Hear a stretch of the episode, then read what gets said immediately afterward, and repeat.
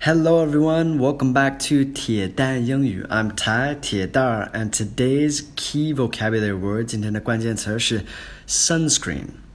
Sunscreen. We put sunscreen on our bodies to protect us from the sun. 我们把这个东西放在皮肤上，为了保护皮肤吗？ 有太阳的时候就是防晒霜。All right, today's dialogue, I'll read it two times, one time slow and one time normal speed. 我读两遍今天的对话，第一遍就是慢一点的速度，第二遍是正常的速度。Dialogue first time. Wow, the sun is pretty intense today. Not to worry, there is some sunscreen in my bag. Dialogue second time. Wow, the sun is pretty intense today. Not to worry, there's some sunscreen in my bag.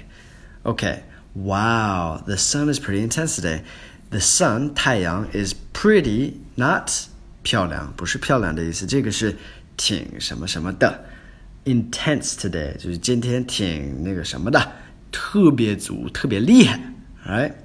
Not to worry，不用担心，没有关系。Not to worry，worry 就是关心、担心这样的。 there is some sunscreen in my bag. There is 有一些 sunscreen 防晒霜 in my bag 在我包里。Alright，今天的词汇我在下面也打了 intense。intense 就是厉害的意思，intense。嗯、um,，worry worry 担心，sunscreen sunscreen 防晒霜。All right，今天的作业是用这个 sunscreen 来造个句子，make a sentence with sunscreen。